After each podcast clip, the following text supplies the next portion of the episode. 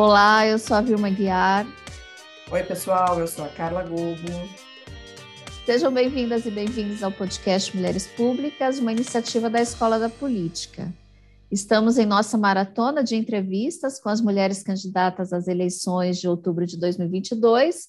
Estamos entrevistando, até essa data, as mulheres que são candidatas às eleições do 2 de outubro. Então, pessoal, a nossa entrevistada de hoje é a Vera Lúcia Pereira da Silva Salgado. A Vera, ela é natural de Inajá, cidade localizada no sertão de Pernambuco. Ela tem 54 anos, é casada, tem duas filhas e uma neta. É formada em Ciências Sociais pela Universidade Federal de Sergipe. Foi datilógrafa, faxineira e garçonete. Aos 19 anos de idade, passou a trabalhar em uma indústria de calçados, período em que virou ativista do movimento sindical. Foi dirigente da CUT Sergipe. Em 2004, rompe com esta central sindical e ajuda a fundar a Central Sindical e Popular, CSP, com lutas. Em Sergipe, Vera foi candidata a deputada federal, a governadora e a prefeita de Aracaju. Em 2018, foi candidata à presidência da República e teve como vice o professor Hertz Dias, do Maranhão. Juntos, formaram a primeira chapa 100% negra a disputar a presidência do Brasil. Em 2020, Vera foi a primeira mulher negra a disputar a Prefeitura de São Paulo, cidade onde mora atualmente. Lembrando que a Vera é atualmente candidata à presidência da República pelo PSTU, né, Carlinha? Sim. Bom, antes de começar aqui a entrevista, eu gostaria de pedir para vocês nos ajudarem nesse trabalho de amplificar as vozes e ideias das mulheres políticas.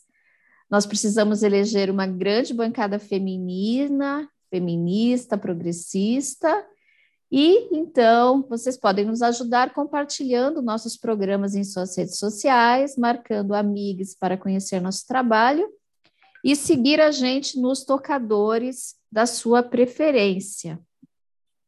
Vai lá, pessoal, dê cinco estrelas que a gente merece.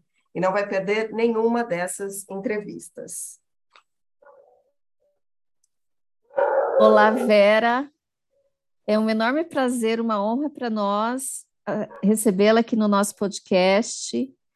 Eu gostaria de começar a nossa conversa pedindo para você contar um pouco da sua trajetória, e o que te levou à vida pública, o que te levou a essa, a essa candidatura à presidência da República? Você já foi candidata em outras eleições, né? Então, eu gostaria que você falasse um pouco dessa sua experiência também na vida pública, na política. Ah, então, é, boa tarde, Vilma. É um prazer imenso poder conversar com você. Bem, eu comecei a minha a minha vida política quando eu passei a trabalhar na fábrica, numa indústria de calçados, é, que eu sou costureira de sapatos, né? Uhum. E é, foi na fábrica que eu mantive contato com o partido e com o movimento sindical. E em 92, a gente sai do PT, funda o PSTU, em 94 o PSTU é legalizado e eu estou no PSTU desde 92, então, é o período de minha militância nesse partido.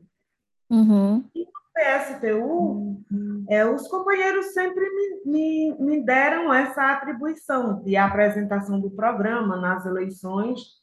Isso vai ganhar muito mais é, visibilidade no ano de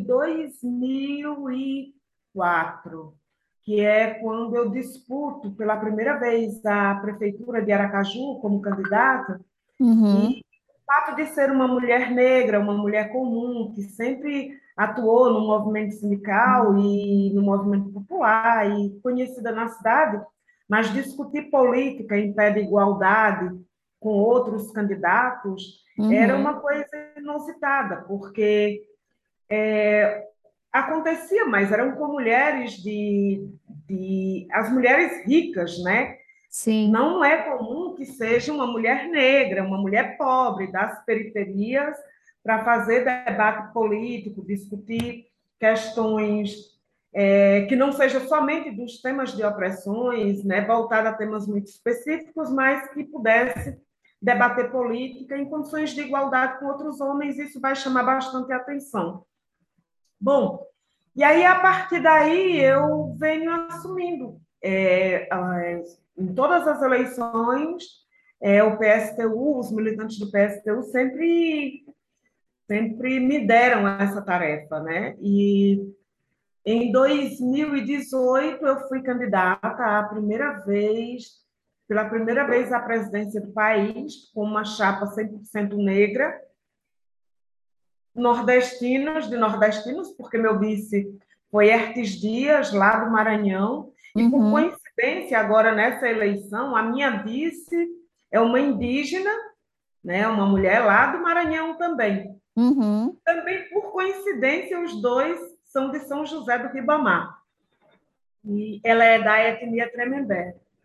E o que motiva uma pessoa como eu e uma uma mulher como, como Raquel que somos da classe trabalhadora e setores mais empobrecidos, é de apresentar um programa que responda à realidade da maioria da classe trabalhadora brasileira, da maioria da população, que é composta por mulheres negras, indígenas.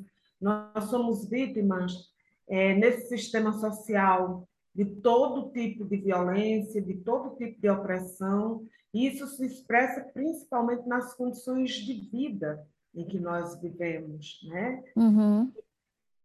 A, quando nós é, nos candidatamos e quando o partido dá para nós essa atribuição, tem centralmente esse objetivo, é de que o programa que nós apresentamos ele responde a necessidades que são nossas. Uhum. Então, essa é a principal motivação. E o outro é de, de dizer que tem saída para todos os problemas que nós vivemos. Sim, verdade. E você, você saiu do PT lá em 94, né? Você 92. Já, 92, você já está no PSTU há muitos anos. Como é que é a construção de um partido assim tão minoritário mas que resiste há tanto tempo? O PSTU ele não é um partido, não é uma máquina eleitoral. Uhum.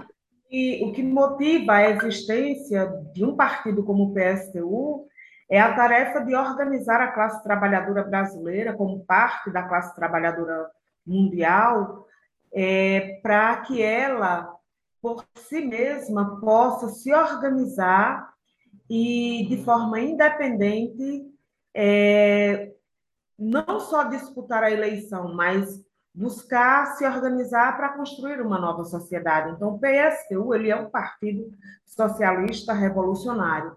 Nós participamos de todas as eleições, mas a nossa finalidade, diferente dos outros partidos, não é ganhar, não é organizar um partido para disputar a eleição somente. Não tem esse objetivo final, como são as máquinas eleitorais dos grandes partidos e até de partidos é, que são construídos no interior da classe trabalhadora. Não, o nosso, o que motiva a existência do PSTU, a sua natureza de organização da classe trabalhadora brasileira para a sua tarefa é, de construção de uma nova sociedade, é de suplantar mesmo o sistema capitalista. Então, o participar das eleições e, e, ter voto é muito importante, eleger é muito importante, mas não é como tarefa final o mandato. Entendi. E me diz uma coisa, você já participou então de várias eleições, né? Me conta um pouco da sua experiência como mulher, como mulher negra, como mulher de esquerda, né, num partido de esquerda, é, durante esses processos eleitorais aí dos quais você participou? Foi fácil? Foi difícil? No que foi difícil? Nunca foi fácil. Nunca foi fácil. Primeiro porque as mulheres, elas não são educadas para a vida pública. Nós somos, eu sou uma mulher com 55 anos, estou completando hoje. Uhum, parabéns. Para cuidar, para trabalhar, mesmo trabalhar fora, mas trabalhar fora e cuidar das tarefas domésticas. Uhum. O espaço público da política, ele é ele é normalmente tido como um espaço dos homens, né? E essa é uma, essa é uma primeira batalha. Que dentro do PSTU, por ser um partido revolucionário e que combate é, como princípio todas as formas de, de opressão, então o racismo, o machismo, a LGBTfobia, isso impulsiona e fortalece as mulheres que são militantes do partido a ter uma vida ativa publicamente e se enfrentar com, com, com essas opressões. E no, como candidata, eu, eu me sinto oprimida pelo fato exatamente de ser de um partido como o PSTU, de ser um partido pequeno, de ser um partido que não tem parlamentar. Então, em todo canto que eu vou, é, existe como se fosse não há um incentivo para que eu é, para que eu é, continue sendo candidata, disputando uma vaga, disputando um mandato, disputando centralmente um programa que responda às questões políticas, econômicas e sociais do país. Então, há continuamente um desestímulo para que eu ou que eu participe, mas participe na condição de estar dentro de um partido que seja uma grande máquina eleitoral para uhum. disputar somente o voto, ou é, pelo as pessoas me olham às vezes quando eu vou para a rua e quando alguém diz que eu sou candidata a presidente, você percebe um, um, um que sabe assim, mas você é candidata a presidente e assim a, a percepção é de daquilo de que isso não é uma tarefa que você tem competência para cumprir, entende? Como uhum. se aqueles que governaram até hoje fossem competentes. Sim. Porque, né? Porque se fossem, né, os homens brancos, as mulheres brancas e ricas fossem competentes, é, e todos eles muito ricos, ou testa de ferro, de ferro de rico, se fossem competentes, a realidade que a gente vive não seria essa. Sim. Verdade. E por que que a gente deve, então, votar num partido pequeno, revolucionário? E por que que a gente deve votar numa mulher negra que não, enfim, que tem essas características? Qual a importância disso? Tem várias. É, primeiro que, que quando nós tratamos dos problemas sociais no sistema capitalista, nessa sociedade que nós vivemos, nós tratamos de problemas que nós, que, que nós estamos inseridos nele. Uhum. E também, é, não só o problema da fome, o problema da fome, do desemprego, da falta de moradia, da falta de saneamento, é, de creches, de saúde, de educação pública, são problemas que nós convivemos no dia a dia mas também somos produtores de tudo que existe nessa sociedade, entende? Uhum. Então a gente também sabe como fazer as coisas. Por outro lado, mesmo a gente vivendo essa realidade, sendo responsáveis por fazer todas as coisas e produzir toda a riqueza social, nós também somos aqueles que ficam à margem dela. Então, votar num programa como o do PSTU é porque ele é, um, ele é um partido pequeno, socialista e revolucionário, que, ao mesmo tempo em que ele apresenta as saídas para a realidade que é concreta nas nossas vidas, ele também cria as condições objetivas, em isso se aplicando, para suplantar a própria, é, esse mesmo sistema social que, por um lado, produz riqueza a produção ela é feita socialmente, mas ela é apropriada de forma privada por um punhado cada vez menor de bilionários e multibilionários nacionais e internacionais. Então, por exemplo, nós temos um programa que responde ao problema da fome e do desemprego, porque são coisas. Desculpem aí os cachorros, viu? Eles estão bravos, estão brincando. Bravos. Não, não, tem ninguém dentro de casa, tudo assim é, nós estamos, por exemplo, nós estamos apresentando um, pro um, programa que responde à questão da fome e do desemprego, que uhum. são coisas que estão diretamente relacionadas, né? São coisas que estão diretamente relacionadas. E aí nós dizemos, é possível resolver o problema da fome e do desemprego. Quais são as medidas necessárias? Então, uma, é, do orçamento anual, o governo pega cerca da metade desse orçamento destina para cinco bancos. Uhum. Esse, esses recursos vão para amortizar juros e, e a, a, é amortizar dívida ou, ou, de, ou juros da dívida pública. Nós dizemos, não, a prioridade não é essa. Nós vamos pegar esse dinheiro e vamos, no meio desse desemprego que é galopante nesse momento, é destinar para todos os desempregados, absolutamente todos, um salário mínimo. Uhum. E vamos dobrar o salário mínimo, porque o salário mínimo é muito pouco. Então, tem condições de fazer isso. Só com essa medida tem condições de fazer isso. Aí, não, mas isso está errado. Então, faça uma auditoria e prove que o, o, o Brasil deve. Em se provando, nós vamos fazer um plano de pagamento dessa dívida. Mas a prioridade é que as pessoas possam comer, possam uhum. viver. Junto com isso, nós precisamos garantir que as pessoas voltem a trabalhar, porque elas, elas são capazes, estão em idade produtiva, então tem que voltar ao trabalho. Então, todo mundo precisa trabalhar. Então, nós somos defensores do pleno emprego. Para trabalhar hoje, uma das medidas fundamentais é a redução da jornada de trabalho, sem redução de salário. Junto com isso, garantir direitos que já foram retirados, que os trabalhadores tinham e que perderam. É, revogação das reformas trabalhista, previdenciária, teto de gastos. Junto com isso, ter um plano de obras públicas que, ao mesmo tempo que é, atenda às necessidades dessa população, ao mesmo tempo gera emprego, tanto no processo de, de planejamento, no seu, é, na, sua, na sua construção e também no seu funcionamento vai gerar emprego. Creches, uhum.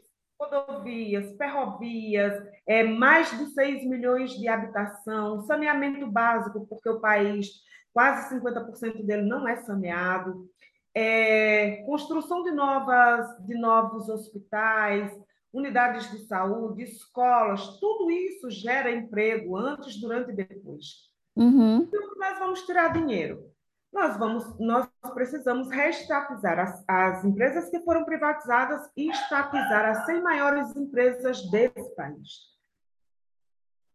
Cobrar, é, cobrar juros, principalmente, ou co cobrar impostos, principalmente os impostos, principalmente das grandes empresas, das grandes, não uhum. só os impostos que hoje são isentos, mas também dos, do, da, taxar as fortunas, os lucros, taxar os lucros líquidos e taxar também as, as, as é, os dividendos, porque também não tem, não tem taxa, não tem imposto sobre lucro e nem tem imposto sobre dividendos. Não tem imposto, por exemplo, é, sobre remessas de lucros das multinacionais do país. Então, também cobrar é, impostos dessas, dessas remessas de lucros. Com isso, nós colocamos tanto os bancos, porque eles, são, é, eles estão dentro dessas 100 maiores empresas, sob o comando dos, dos, dos bancários, ter o Estado um controle sobre as operações bancárias e uhum. pegar desses bancos todo o dinheiro que é preciso hoje para a construção dessas moradias, dessas rodovias, dessas ferrovias, dessas creches, hospitais, é, laboratórios, fábricas de remédios do país, quebrar patentes, ou seja, nós temos uma série de coisas para fazer. Sim. Tem, dentro disso também, por exemplo, tem o agronegócio, que pertence hoje principalmente a multinacionais.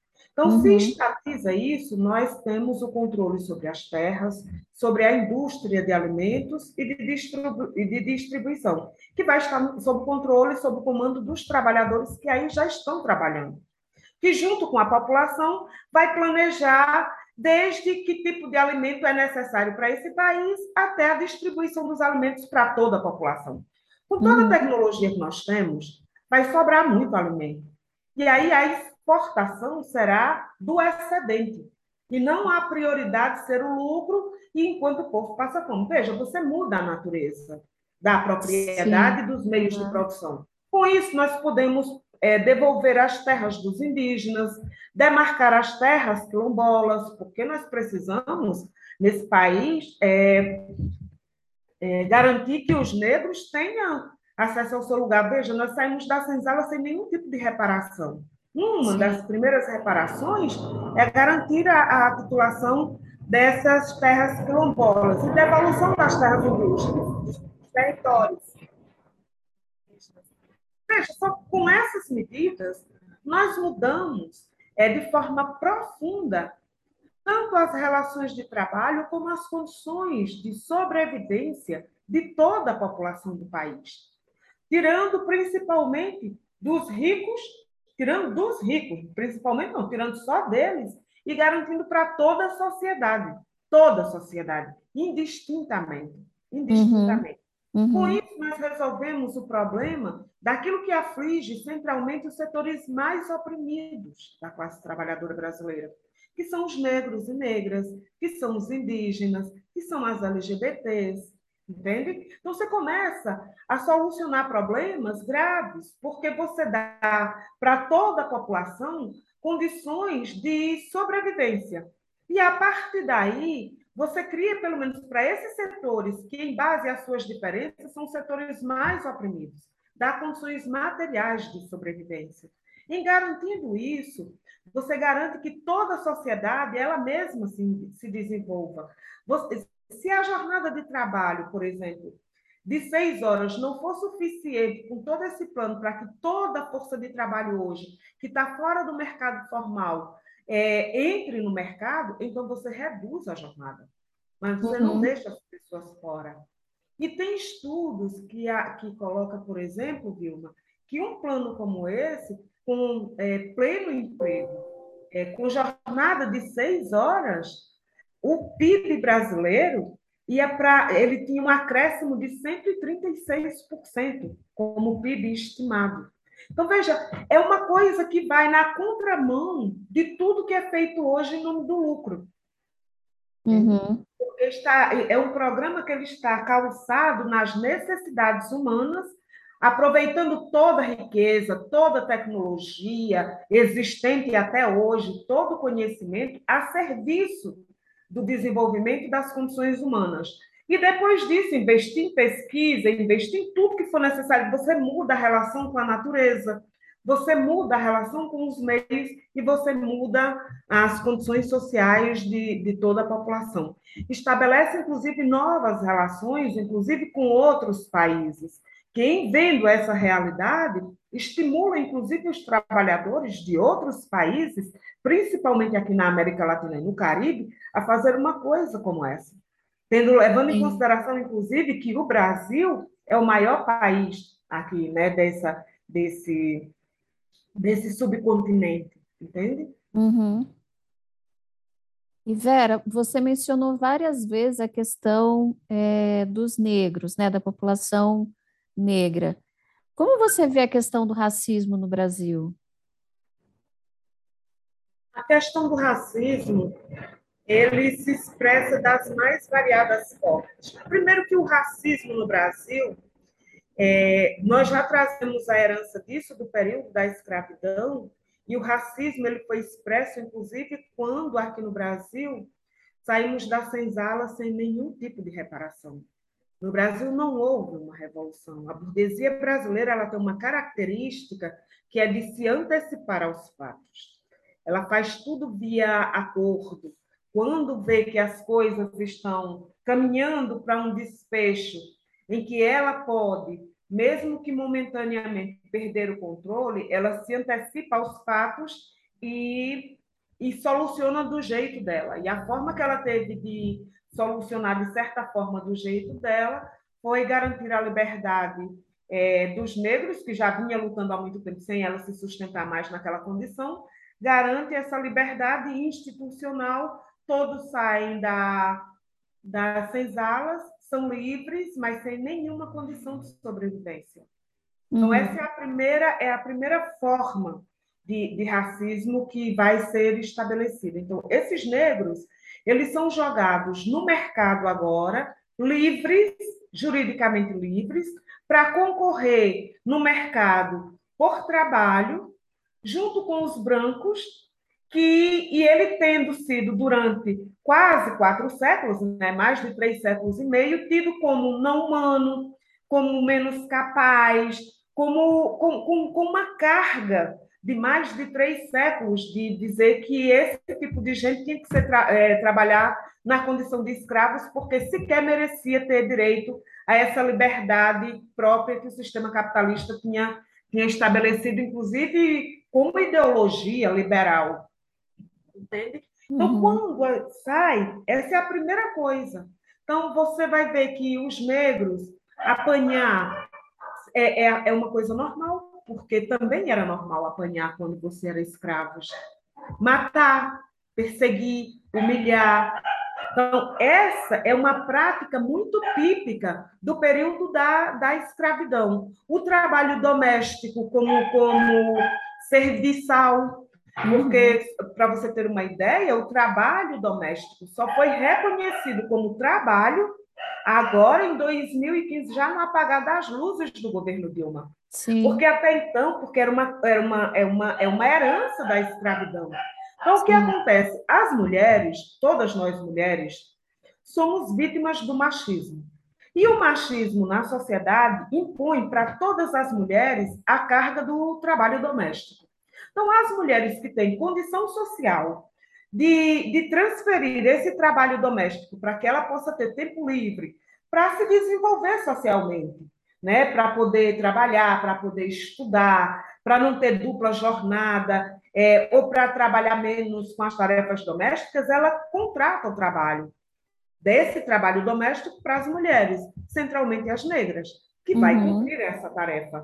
Então, veja, ela continua, e a mulher, por ser negra, ela vai cumprir as tarefas domésticas na casa de outras mulheres é, tanto as burguesas, mas também de classe média. E ela volta para fazer, morar nos piores lugares, é, receber os piores salários. Muitas vezes não é nem salário, às vezes é muito menos. Ela uhum. mora nos piores lugares. Isso tudo ainda como herança da, da própria escravidão. Porque não houve nenhum tipo de reparação. Porque era para ter tido terra, era para ter tido garantido moradia, garantir as condições de sobrevivência desse povo que, por mais de três séculos, quase quatro séculos, tinha trabalhado na condição de escravizados. Entende? Ele e os meios estavam juntos. Então, ele sai para concorrer numa condição completamente desfavorável. E até hoje, a, é, os negros, e aí sendo as mulheres negras, ela fica, ela é a última da fila. Então, ela é a última da fila nisso.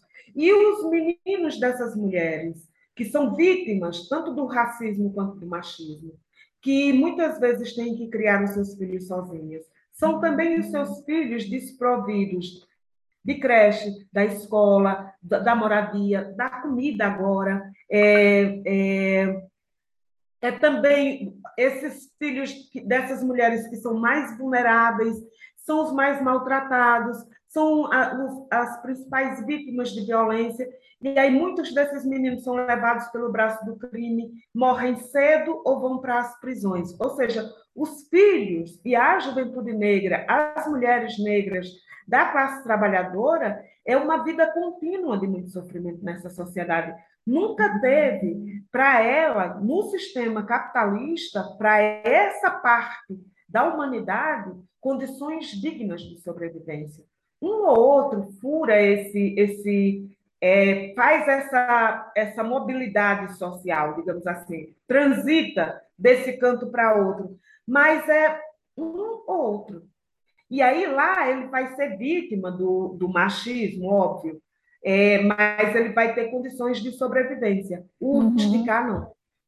Para que nós possamos, de fato, romper com isso, é, no sistema capitalista, é, é nós estamos condicionados a, a suplantar o próprio sistema. E veja, por conta do racismo, os trabalhadores brancos também têm os seus salários achatados, porque como existe uma demanda grande, então existe sempre mão de obra muito sobrando, então tá certo que no primeiro momento são os piores trabalhos, mas depois quando vão se retirando direitos da classe trabalhadora, esse emprego também vai sendo dado aos negros, hein? sempre pior e vai achatando também dos trabalhadores brancos. Porque no sistema capitalista, que é um sistema é, movido pela, pelo mercado, pela lei do mercado, regido pelo mercado, pela troca permanente de todas as coisas, a força de trabalho, os trabalhadores também é uma, é uma mercadoria que se vende a quem quer comprar força de trabalho para que ele possa receber salário e trocar pelas coisas que ele precisa nessa sociedade. Então, uhum. essa sociedade, para nós, negros e negras, ainda precisamos é, assegurar de fato uma liberdade, porque nós só temos até agora a liberdade jurídica. Uhum, sim, verdade. É uma, é uma dívida histórica né, do Brasil com a sua população, que hoje é a, é, hoje é, majori, é a parte majoritária, né? São mais de é, 50%. Na verdade, não é né? só do Brasil, sabe? É, é de todos os países que fizeram isso, com os indígenas e com os negros. Sim. Principalmente em toda a América. Toda a América ela foi construída assim. Com exceção de que no Brasil é, a maioria é de negros, né? o Brasil tem uma população majoritariamente negra, e no Brasil não teve nenhuma reparação. Nenhuma reparação. Sim. Vera, vocês, é, o seu partido está fazendo atualmente uma campanha para que você participe né, dos debates, que seja uhum. convidado para as grandes redes para dar entrevista e tal. Como vocês fazem o financiamento da sua campanha atualmente? Porque vocês Mulher. não têm, ah, vocês não têm é, fundo partidário, né? Não, o fundo partidário tem, que é aquele valor mínimo que é para todo partido, todos os partidos. Uhum. Parece que é 2% do para todo mundo.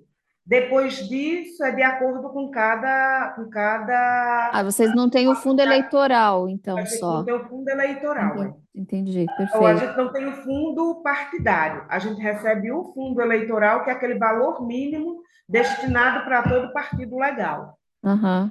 E em condições de disputar as eleições. Aliás, todo partido que é legal no Brasil, ele pode participar da eleição. Então, esse Sim. valor mínimo.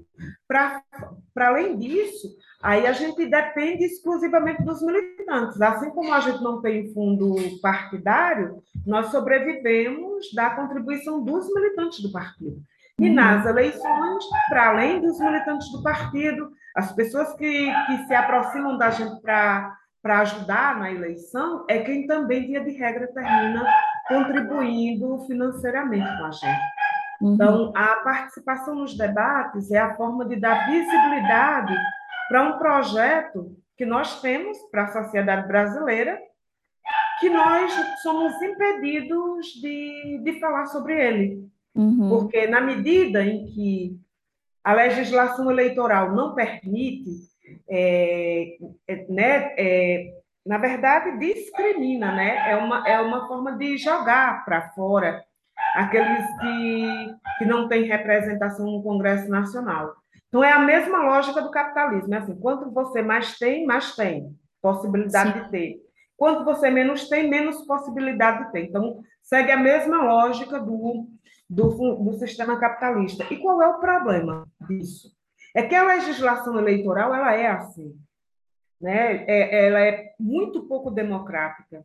O problema uhum. é que os veículos de comunicação que nós somos defensores da, da liberdade de, de, imprensa, defensor das liberdades democráticas, termina incorrendo na no mesmo erro da legislação eleitoral.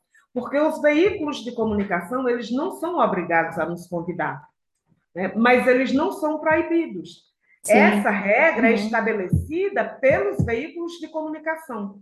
Perfeito. E ao fazer isso, a, os meios de comunicação é, impede, impede, impossibilita que toda a população possa decidir. Sim. Ela não, ela não escolhe.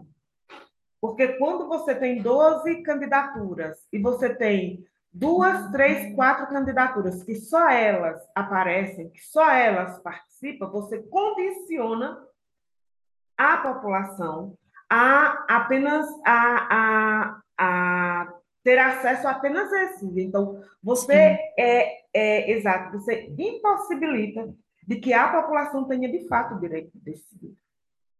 Entende? Então, Restringe... é uma medida democrática que os veículos de comunicação poderiam assegurar, mesmo com a legislação sendo muito pouco democrática. Uhum, verdade. A gente tem muito pouco debate na TV brasileira, né? Muito, muito. Você tem sobre qualquer coisa, mas sobre aquilo que de fato pode ser feito concretamente, uma coisa que você faz com seriedade, com, sabe? Sem ser essa coisa da ilusão que é vendida, porque você assiste a grade da, da programação agora e do PRE, do TSE, é uma coisa assim, é como se fosse um outro mundo que a gente que, a, que se apresenta, entendeu? Que não, não trata do que é concreto, do que é real, e não busca soluções que sejam reais, que sejam concretas. E, e de, em parte, né? porque também termina sendo real e concreto para a classe dominante, que de fato termina é, sendo, é, sendo privilegiada em todo esse processo. Uhum, sim. Vera, encaminhando para o final da nossa entrevista, eu gostaria que você fizesse um balanço do governo atual e o que você espera pro, do próximo, que vai se iniciar em 2023. Olha, o, o balanço do governo atual é a realidade que nós vivemos, né? de fome aos milhões, né? você ter hoje mais da metade da população brasileira, sendo o Brasil um dos maiores produtores e exportadores de alimento, e você ter mais da metade que não tem em casa um quilo de feijão, não tem um quilo de arroz, não tem açúcar, não tem café, não tem óleo, não tem leite, não tem nada, é, é um balanço da tragédia que é esse governo, né? das mortes, nós morremos aos montes, não só no Brasil, no mundo também, mas aqui, falando de Brasil, são as quase 700 mil mortes só de Covid. Uhum. Fora as mortes por falta de assistência nas unidades públicas de saúde. Estava conversando essa semana, estava numa atividade lá em Jaú, e uma, e uma, é uma dirigente de uma associação de moradores, é uma, ela dizendo que na comunidade dela tinham morrido seis pessoas de câncer, porque não teve assistência. Seis. Esse ano. Uhum. Esse ano. Né? Então, o, o, número de mortes é muito grande, de assassinatos. Né? Não só dos assassinatos por conta da violência política, porque esse também é um outro elemento desse, desse governo, mas os assassinatos, as chacinas que acontecem nas periferias das cidades, as, as chacinas, os assassinatos de indígenas, os assassinatos de ativistas. Né? São, é muita morte, é muita morte, é muita fome, muita morte. Um desemprego que você tem 47 milhões de trabalhadores no mercado formal, tem 50 milhões que não está fazendo absolutamente nada porque está no desemprego e no desalento, e tem 30, mais pouco mais de 38 milhões que está no subemprego, que é, o, é esse emprego informal de você fazer qualquer coisa, veja, é dramático a situação, é dramática.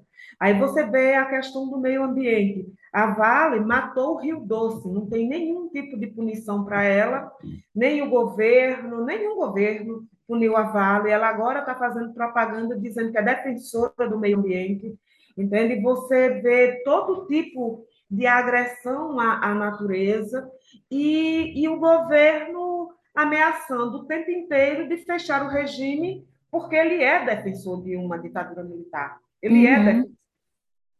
E, por outro lado, você vê também as próprias instituições que são tidas como democráticas que mantêm esse governo.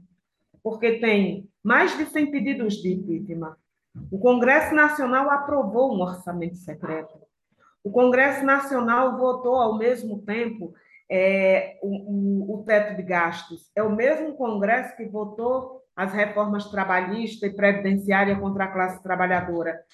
Ou seja, é o mesmo que vota, por exemplo, o marco regulatório, que, que é, na verdade é um assalto, um novo assalto às terra, a, aos territórios indígenas.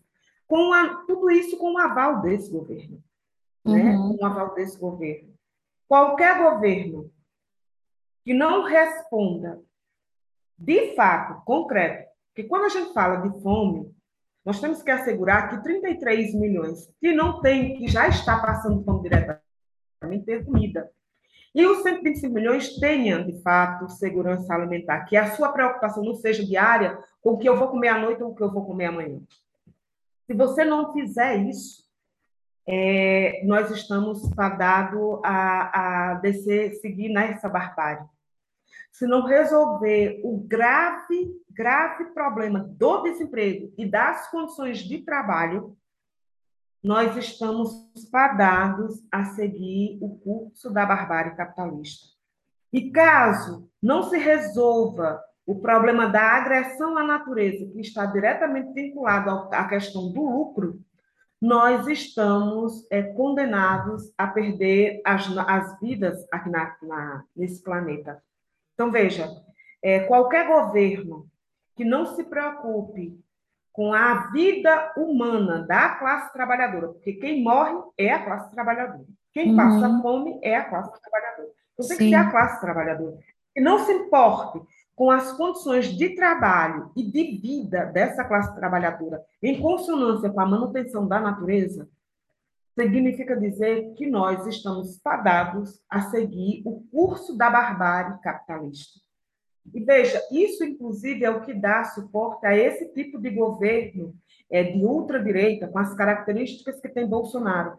Tanto é que agora a própria Suécia está tendo que se enfrentar com uma ultradireita, que tem a ver com as crises do sistema capitalista, que aqui no Brasil se expressa de forma dramática, mas também que toma conta de outros países, inclusive com os países tidos de primeiro mundo. Então, é, e esse setor Bolsonaro, ele é a expressão do próprio capitalismo. Ele é, ele é, o, ele é o que é a burguesia brasileira e mundial sem maquiagem. Sim. E se ganhar a eleição um outro governo que não seja Bolsonaro, ou que não sejamos nós, os revolucionários e socialistas, nós vamos ter esse mesmo curso com uma maquiagem. Mas será apenas uma maquiagem. A natureza segue sendo a mesma. Então, é, nós precisamos é, derrotar Bolsonaro. Derrotar Bolsonaro é fundamental, mas para isso é preciso também derrotar o bolsonarismo, essa ultradireita. Isso uhum. não é uma tarefa eleitoral, isso não se resolve nas urnas. Isso é uma luta política de setor organizado, porque a uhum. ultradireita é organizada. Entende? Então, se a gente não fizer luta organizada para derrotar politicamente essa ultradireita, criando condições de sobrevivência e de trabalho para que essa classe possa reagir e não dar amparo para esse tipo de setor, nós estamos fadados a uma vida que não vai ser muito difícil da que nós estamos vivendo hoje. Vera, foi um imenso prazer conversar com você. Eu gostaria de convidá-la a deixar umas palavras finais aí para os nossos ouvintes, as nossas ouvintes. Ah, então, olha só, Vilma, é, é um prazer imenso poder conversar com vocês, poder discorrer sobre temas tão, tão importantes para nossas vidas. Dizer que eu sou uma pessoa extremamente é, é, otimista, eu sei que nós vamos conseguir virar essa realidade, vamos conseguir virar. Quero dizer também que voto útil não é na, naquele que tem a maior possibilidade eleitoral. A gente voto útil é naquele que a gente vota, ou na candidatura que a gente vota, com um projeto de sociedade que, que, que mais se aproxima da nossa própria necessidade, da nossa realidade. E que as eleições, ela é um momento da vida política, apenas um momento da vida política muito importante. E por isso nós queremos ter muitos votos e queremos eleger os nossos, todos os nossos candidatos, os parlamentares, queremos ter muito voto. Mas para assegurar que, de fato, se resolva o problema da fome e do desemprego, nós vamos precisar mais do que voto nas urnas em do, em, no dia 2 de outubro nós vamos precisar da classe trabalhadora mobilizada e organizada para implementar o projeto de sociedade que nós estamos defendendo nessas eleições. Qual é o seu número? O meu número é 16. Então, ó, no dia 2, vocês têm opção. É Vera e Raquel, nós somos duas mulheres do Nordeste, ela, ela é lá do Maranhão e eu sou lá de Pernambuco, fui criada em Aracaju, moro em São Paulo, mas o mais importante é que nós somos da classe trabalhadora, somos socialistas, e o nosso número é 16, contra toda forma de exploração e opressão capitalista. Vera, muitíssimo obrigada, um grande beijo, boa sorte na campanha. Obrigada, Vilma, obrigada mesmo, viu? Tchau, beijo, vocês.